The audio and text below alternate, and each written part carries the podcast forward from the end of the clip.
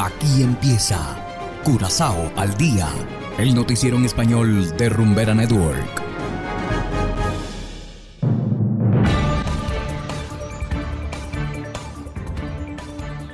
Muy buenas tardes, estimados oyentes de Rumbera Network 107.9 FM. Igualmente saludamos a quienes nos escuchan en formato podcast a través de noticiascurazao.com. Hoy es viernes 5 de agosto de 2022 y estos son los titulares. Gobierno levanta situación de crisis por COVID-19. Policía se hará más visible en lugares turísticos. Un hombre ahogado en Mambo Beach. Y en internacionales, Colombia estrena gobierno de izquierda. Esto es Curazao al día con Ángel Van Delden.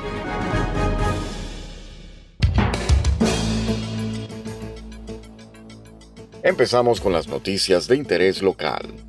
El gobierno levantó la situación de crisis que rodea al COVID-19 en Curazao el pasado jueves. Así lo anunció el primer ministro Gilmar Pisas durante una conferencia de prensa. Según el primer ministro, la situación está bajo control.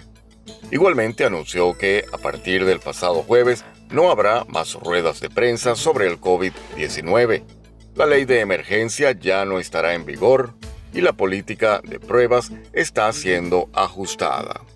El Ministerio de Salud, Medio Ambiente y Naturaleza continúa monitoreando la situación. La ministra de Salud, Dorothy Peters Yanga, enfatiza que el virus aún no ha desaparecido, pero afirma que las pruebas masivas ya no son necesarias. Tampoco hay más medidas generales en vigor. Y continuamos con las noticias. La policía será más visible en los lugares turísticos. A pesar de la disminución de las tasas de delincuencia de alto impacto, muchos turistas experimentan robos y atracos. Según la policía, a menudo se asaltan los coches de los turistas y se cometen atracos con cierta regularidad.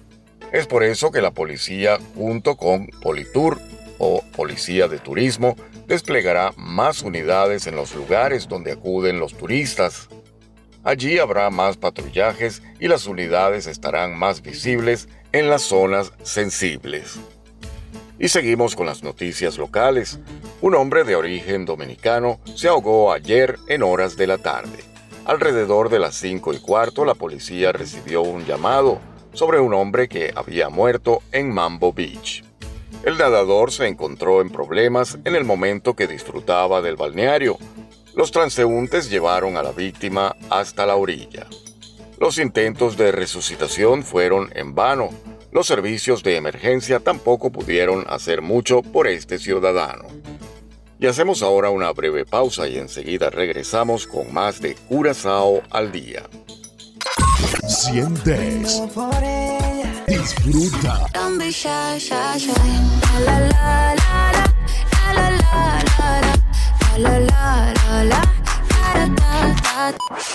Si no lo escuchas aquí, no existe. No existe. Zumba.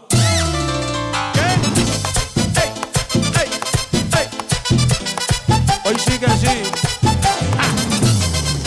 Rumbera Curazao, la número uno del Caribe.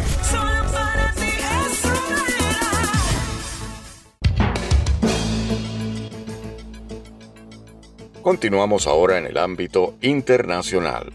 Este fin de semana Colombia estrena gobierno. Gustavo Petro llegará a la Casa de Nariño para dirigir el destino del país por el cuatrienio 2022-2026. Desde Bogotá hacemos contacto con Yahir Díaz de La Voz de América, quien nos informa. Colombia se prepara para un cambio histórico. Por primera vez el Palacio Presidencial tendrá un gobierno de izquierda. Me llamo Gustavo Petro y soy su presidente. Aunque las expectativas se mantienen tanto dentro como fuera de Colombia, los recientes movimientos del presidente electo distan de lo que se percibía cuando era candidato. Difiriendo del presidente saliente Iván Duque, Gustavo Petro ha ido nombrando a más del 50% de su gabinete ministerial, posicionando en carteras estratégicas a líderes y reconocidos expertos. Interesante porque son las diferentes voces de Colombia, pero no se ve una unidad. Por ejemplo, tenemos un ministro muy neoliberal que trabajó con el tema de la apertura y Petro supuestamente dice que va a renegociar los TLC, entonces no está de acuerdo con los tratados de libre comercio y el ministro sí está Uno de los puntos más importantes del cuatrienio de Petro son las relaciones bilaterales con Estados Unidos. El próximo embajador en Washington, Luis Gilberto Murillo, jugará un papel primordial. El cambio climático, los acuerdos de paz y la migración serán las prioridades en las que el nuevo gobierno de Colombia base su relación con la administración Biden. Pero lejos de verlo como una jugada estratégica, analistas consideran que está pagando favores políticos. Puede ser mermelada, es decir, que tenía que agradecer a todo el mundo y entonces ofreciendo puestos. Pero es una persona muy preparada, eso sí, obvio. Es decir, que pusieron a alguien que ya está listo para encargarse del puesto, que habla perfectamente uh, inglés, que conoce Estados Unidos. Y poniendo la lupa en la política interna, expertos consideran que el nuevo gobierno debe actuar de forma gradual para no atentar contra la estabilidad de un país como Colombia. Donde muchos de los partidos tradicionales que perdieron eh, eh, participación política en la campaña presidencial, ahora parece que van a ser parte de los partidos de gobierno. Y eso también eh, genera algún tipo de, de, inquietud. Y si bien la administración se estrena con una mayoría en el Congreso, de acuerdo con analistas, no le garantiza el triunfo en áreas sensibles. Las áreas en las que tiene que trabajar, el área de seguridad, de reactivación económica y demás, son áreas que van a requerir eh, reformas rápidas, resultados contundentes. Y queda el que pareciera un punto de honor, restablecer las relaciones con Venezuela.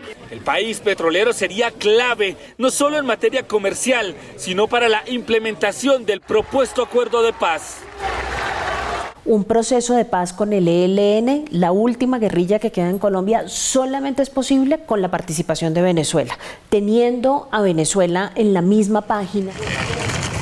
Lo que espero es una reactivación económica en la zona de frontera, en norte de Santander, en la frontera, en Santander, eh, en Arauca, en el Cesar mismo, en La Guajira, se alisten para eh, reactivar unos intercambios que nunca debieron ser suspendidos. Jair Díaz, Voz de América, Bogotá, Colombia. Y de esta manera llegamos al final de Curazao al día. Trabajamos para ustedes Saberio Ortega en el control técnico y ante los micrófonos Ángel Van Delden. Tengan todos una feliz tarde. Será hasta la próxima semana. Aquí termina Curazao al día el noticiero en español de Rumbera Network, 107.9 FM.